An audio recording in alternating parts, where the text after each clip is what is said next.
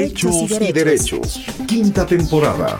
Programa para fomentar la igualdad, protección, preservación y promoción de los derechos humanos. Casos, entrevistas, opinión de la ciudadanía, información de interés general y asesoría de expertos. Aquí inicia Hechos y derechos. Hechos y derechos.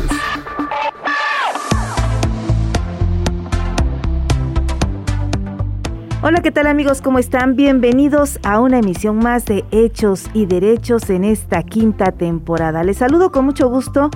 Soy Andrea Rodríguez y le comento que este programa se realiza en las instalaciones de la Corporación Oaxaqueña de Radio y Televisión y se transmite por las emisoras de Oaxaqueña Radio y Global 96.9. Es un gusto, como siempre, para mí saludar ahora vía telefónica a mi querida Francis Martínez. Francis, ¿cómo estás? Muy buenos días. Muy buenos días, muy buen día Andrea, es un placer estar con todas y todos ustedes, ahora sí que a la distancia, dadas las circunstancias, en una emisión más de Hechos y Derechos, una producción de la Defensoría de los Derechos Humanos del Pueblo de Oaxaca y la Corporación Oaxaqueña de Radio y Televisión. Les queremos recordar que el tema del día de hoy es prevención de la trata de personas. Antes de iniciar y entrar en materia, les recuerdo que si desean presentar una queja o recibir orientación, pueden comunicarse a la Defensoría de los Derechos Humanos del Pueblo de Oaxaca a los teléfonos 503-0215 y 503-0220. Contamos con un número de guardia que funciona las 24 horas del día, que es 951-110-4298. Ahora vamos a escuchar una cápsula sobre nuestro tema del día. Nuestro tema del día.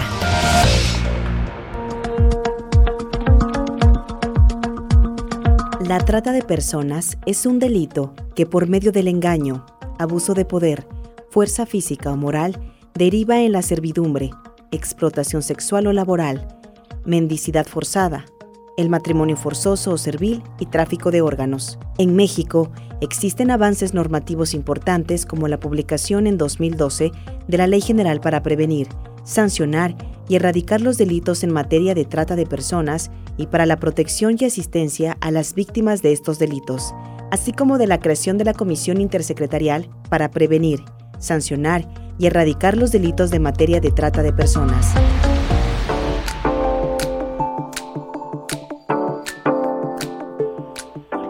Acabamos de escuchar la cápsula que nos pone en contexto acerca precisamente de este tema que estaremos trabajando en esta ocasión o que les estaremos presentando, mejor dicho, en esta ocasión. Y bueno, para platicar más acerca de este tema, le damos la cordial bienvenida nuestra invitada Alicia Mesa. Ella es directora ejecutiva del Centro de Estudios Sociales y Culturales Antonio de Montesinos AC. ¿Cómo está? Bienvenida. Ay, pues muchas gracias por la invitación. Estoy muy bien, muy contenta por este programa que puede ayudar a prevenir la trata en Oaxaca, cuestión que es sumamente importante. Pues iniciamos, Francis, con las preguntas para el programa, ¿te parece? Claro. Eh, ¿Nos podría decir, doctora Alicia Mesa, qué es la trata de personas? Mira, la trata de personas es un delito, pero también es una violación grave a los derechos humanos, porque por lo general queda impune.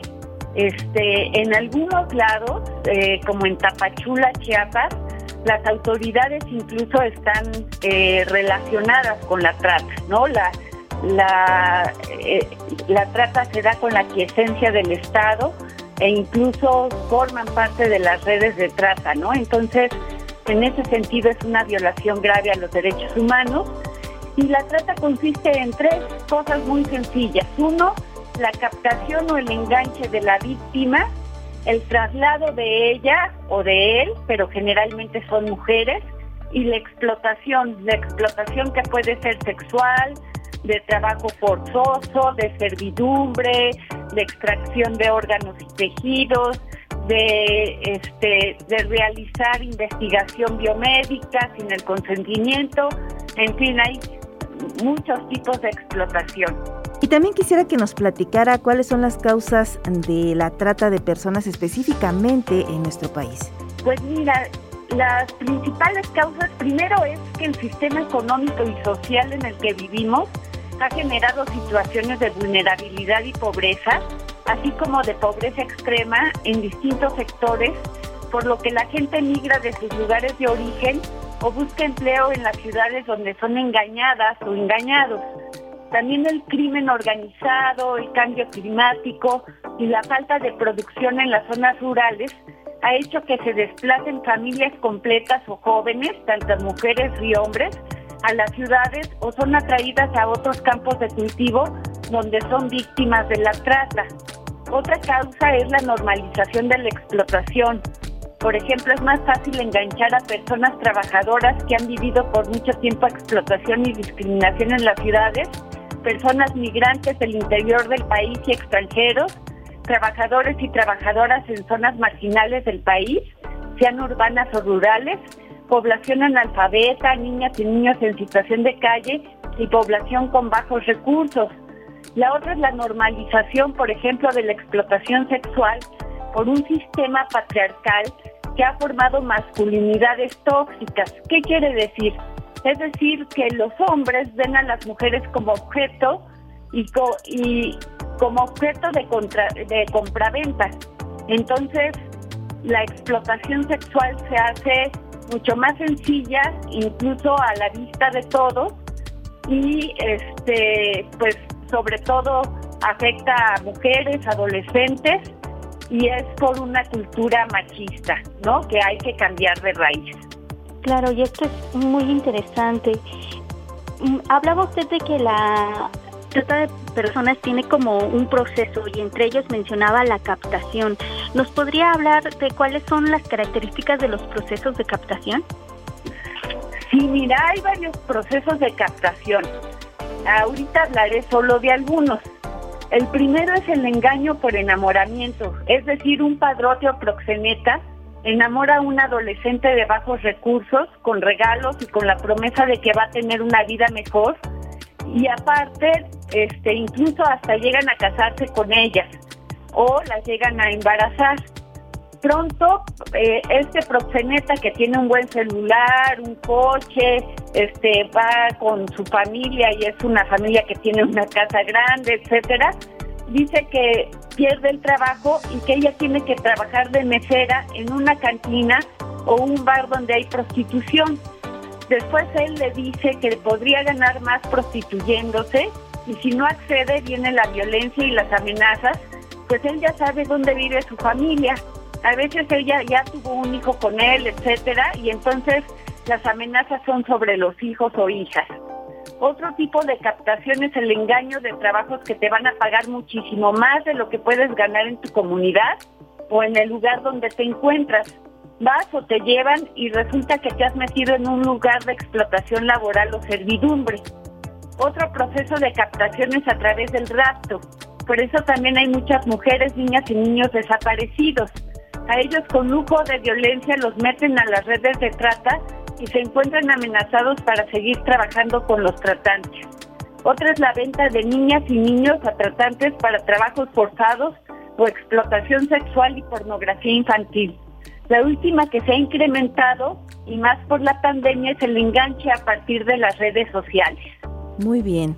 Y bueno, también quisiéramos conocer cuáles son estos factores de riesgo que hacen a una persona que pues que tenga un alto riesgo de ser víctima de trata de personas. Ya nos explicaba cuáles son eh, precisamente estas características de los procesos de captación, pero también eh, sería importante conocer eh, estos factores de riesgo que hacen a una persona que tenga alto riesgo de ser víctima, más quizá un sector que otro.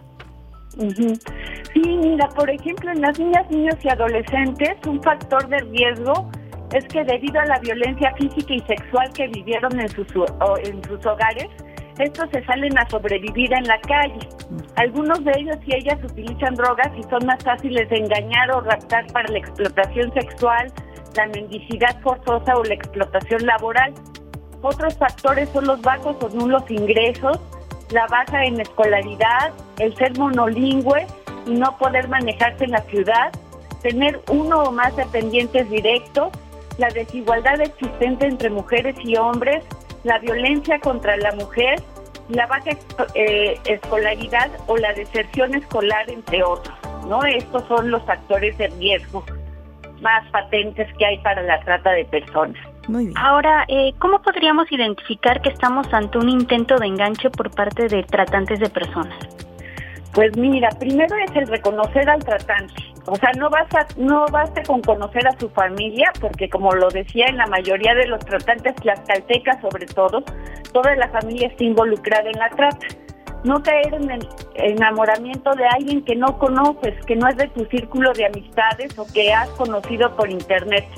En el momento que te lleven a lugares donde se prostituyen personas y quieran que trabajes ahí, aunque sea de cantinera, se recomienda salir de ese lugar y si es posible hablar a la policía y con tu familia. En cuanto al trabajo, estar atentos a que la opción es lógica, no tomar trabajos que desde un inicio te dicen que te llevan, pero que les debes el transporte, porque eso puede llevar a que después les debas el alojamiento y la comida y en realidad no ganes nada por el trabajo que desempeñas, además de ser este trabajo de hasta 12 y 14 horas. Lo más importante es tener comunicación con tu familia o amigos de forma diaria para que si eres secuestrada se sepa inmediatamente y comience en la búsqueda.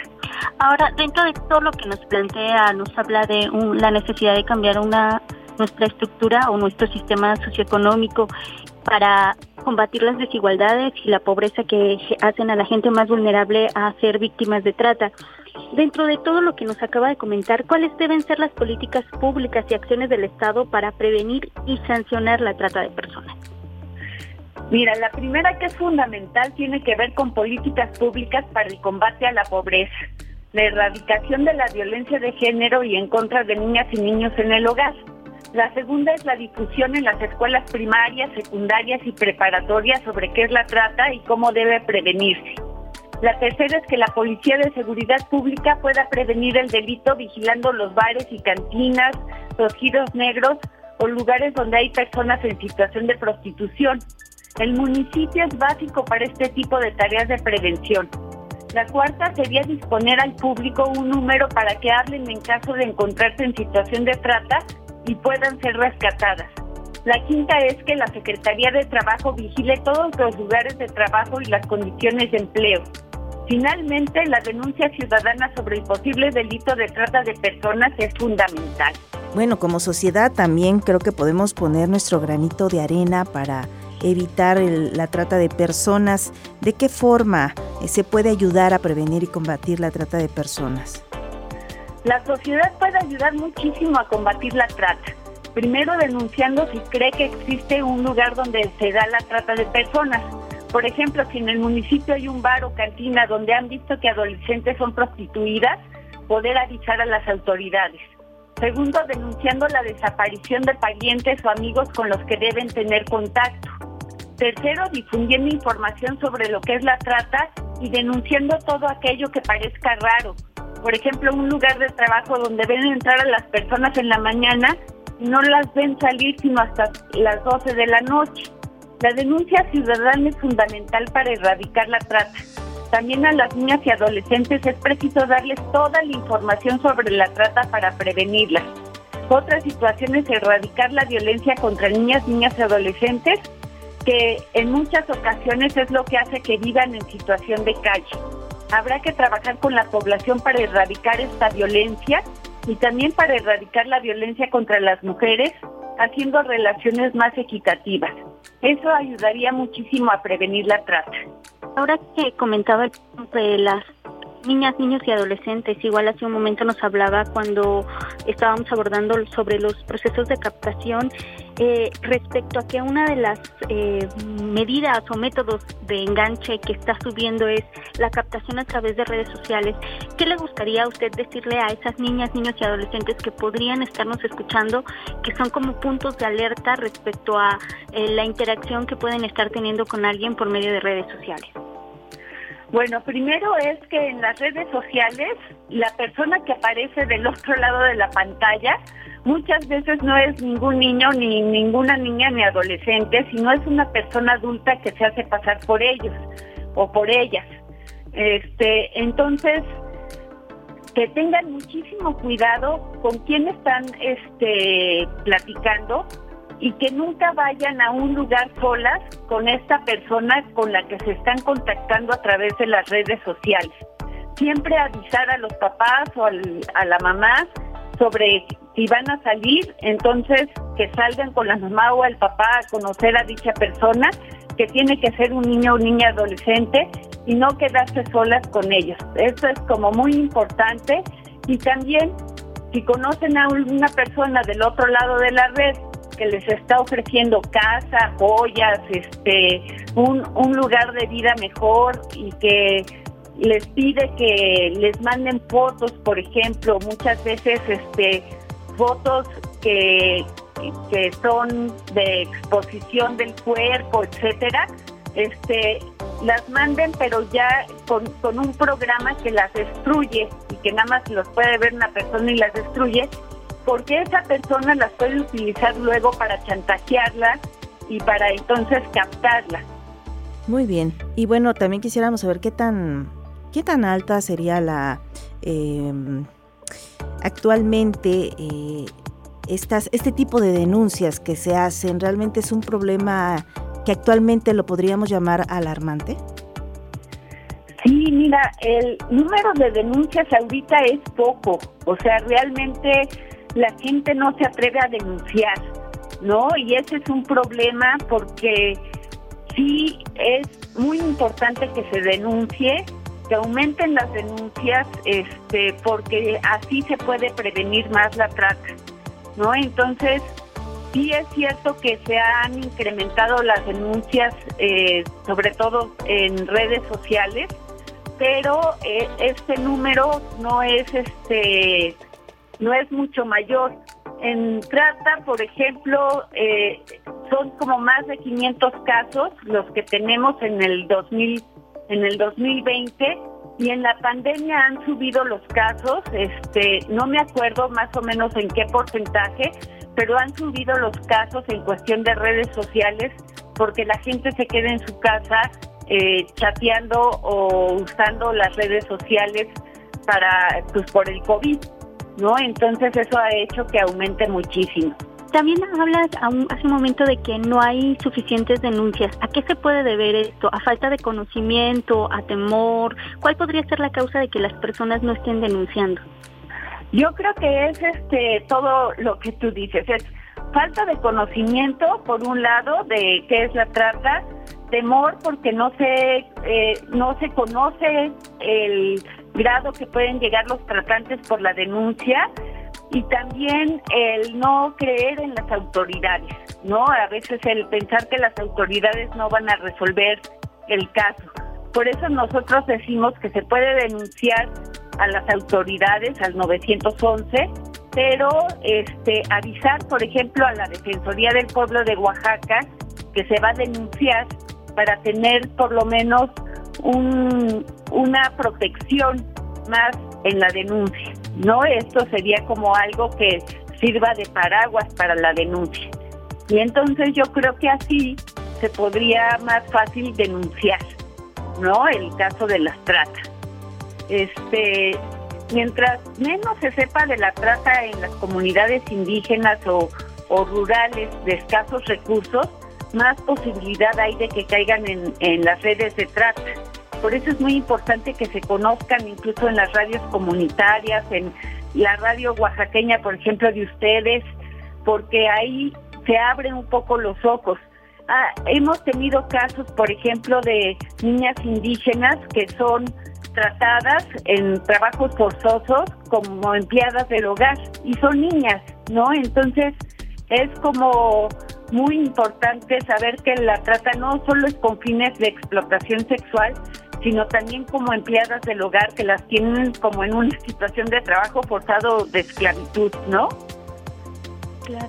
Claro, tomar en cuenta estos factores que de repente pudieran pasar un tanto, podríamos decir, desapercibido porque eh, solamente se piensa muchas veces cuando hablamos de trata quizá lo primero que se nos viene a la mente es, explotación sexual, pero también eh, podríamos eh, decir que la explotación laboral en personas que no tienen eh, ningún tipo de garantía, no tienen días de descanso, no tienen vacaciones, no tienen seguro social y que pues el, horario de trabajo no existe, en tanto que permanentemente están trabajando, ahí ya estaríamos hablando precisamente de trata de personas y quizá em, hasta cierto punto eh, prohibir a la persona que salga del lugar donde está, eh, tenerlos eh, pues trabajando durante muchas horas en, en, casa o en algún lugar donde precisamente ellos pueden estar quizá hasta incomunicados, ¿verdad?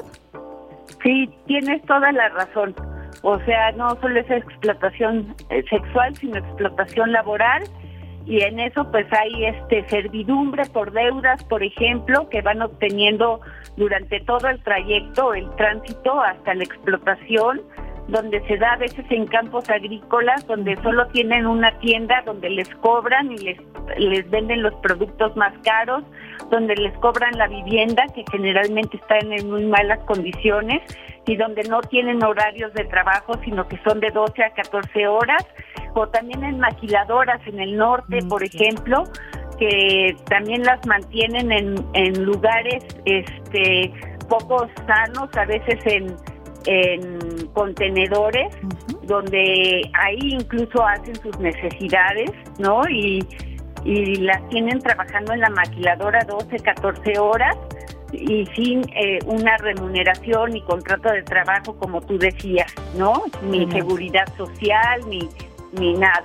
Entonces, este este es como otra de las formas de, de explotación este laboral y este y de trabajo forzado, ¿no? Ok. Pues Francis, yo creo que es momento, eh, si estás de acuerdo, de hacer una recapitulación acerca de los puntos tratados en este programa donde hemos hablado de trata de personas con eh, Alicia Mesa, directora ejecutiva del Centro de Estudios Sociales y Culturales Antonio de Montesinos AC. Claro, el día de hoy la doctora Alicia Mesa nos estuvo hablando sobre la trata de personas y enfocándose al tema de la prevención. Nos recordó que la trata de personas puede ser eh, sexual, laboral, mendicidad forzada, el matrimonio forzoso, servil, con fines de tráfico de órganos, que tiene tres procesos, por decirlo de alguna forma, la captación, el traslado y la explotación, que entre los grupos sociales más vulnerables están niñas, niños, adolescentes, mujeres, que las mujeres y las adolescentes son el grupo social que tiene más porcentaje o más tendencia de ser víctimas de trata de personas. Nos explicó que la pobreza, el, bajo nivel educativo y la desinformación son elementos que ayudan a que eh, la trata de personas no sea denunciada, no sea identificada y no sea visibilizada que es muy importante que en el, identifiquemos los procesos de captación, que puede ser por enamoramiento, cuando alguien que no pertenece a tu círculo cercano se acerca a ti con promesas de matrimonio o de formar una vida de pareja, pero que te puede sacar de tu contexto cercano y que en algún momento podría llevarte hacia la prostitución o la explotación sexual. Eh, también nos habló de las ofertas engañosas de trabajo, donde sale de de lo lógico te ofrecen un salario muy alto o que te dicen que en el proceso te van a hacer eh, el préstamo del dinero para trasladarte al lugar donde tú vas a trabajar y te van como quitando a través de la deuda el recurso que se supondría tú cobrarías por el trabajo que vas a realizar. Nos habló que el rapto también es frecuente de niñas, niños, adolescentes y mujeres para que sean víctimas de explotación. Eh, la venta de, niñas, niños y adolescentes con fines de explotación sexual, mendicidad, pornografía y que actualmente se ve un incremento en las redes sociales como eh, estrategia de captación hacia las personas para ser las víctimas de trata. Nos comentó que es importante que el Estado implemente políticas públicas enfocadas a la promoción y difusión de qué es la trata de personas con fines de prevenirla que es importante a que las comunidades tengan conocimiento, que niñas, niños y adolescentes en los diferentes niveles educativos reciban información para prevenir la trata de personas. Como sociedad debemos denunciarla. Muy bien, perfecto. Esto de estar en, por medio de la línea telefónica de repente complica un poquito la comunicación entre nosotras, pero eh, perfectamente muy bien abordado todo esto que acabas de resumir, Francis Martínez. Y bueno, pues estamos prácticamente llegando a la parte final, no sin antes agradecer, por supuesto, a la doctora Alicia Mesa, directora ejecutiva del Centro de Estudios Sociales y Culturales, Antonio de Montesinos AC, el que nos haya acompañado y nos haya hablado tan ampliamente acerca de este tema. Muchas gracias, doctora. No, muchísimas gracias a ustedes, Francis y Andrea, ¿verdad? Así es. Muchísimas gracias a ustedes y ojalá esto ayude a prevenir la trata. Muy bien. Francis, pues llegamos a la parte final de este espacio. Nos escuchamos en la próxima. ¿Qué te parece? Sí, les recordamos que pueden comunicarse con la Defensoría de los Derechos Humanos del Pueblo de Oaxaca a los números 503-0215 y 503-0220. Nos ubicamos en Calle de los Derechos Humanos, número 210, Colonia América, y los invitamos a sintonizar una emisión más de este programa la semana próxima por Oaxaqueña Radio y Global 96.9. Muy bien, la producción de Corte B a cargo de Gabriela Reyes, la producción de la Defensoría de los Derechos Humanos del Pueblo de Oaxaca a cargo de Ivette Hernández en la operación Alberto Guzmán, al micrófono se despide Andrea Rodríguez. Nos escuchamos en una próxima emisión. Hechos y derechos. Este programa busca la protección, preservación y promoción de los derechos humanos. Tus derechos cuentan. Conócelos y ejércelos. Hechos y Derechos es una producción de la Dirección de Comunicación Social de la Defensoría de los Derechos Humanos del Pueblo de Oaxaca, en colaboración con la Corporación Oaxaqueña de Radio y Televisión y la Asociación Radiofónica Oaxaqueña. Sintonízanos en nuestra próxima edición.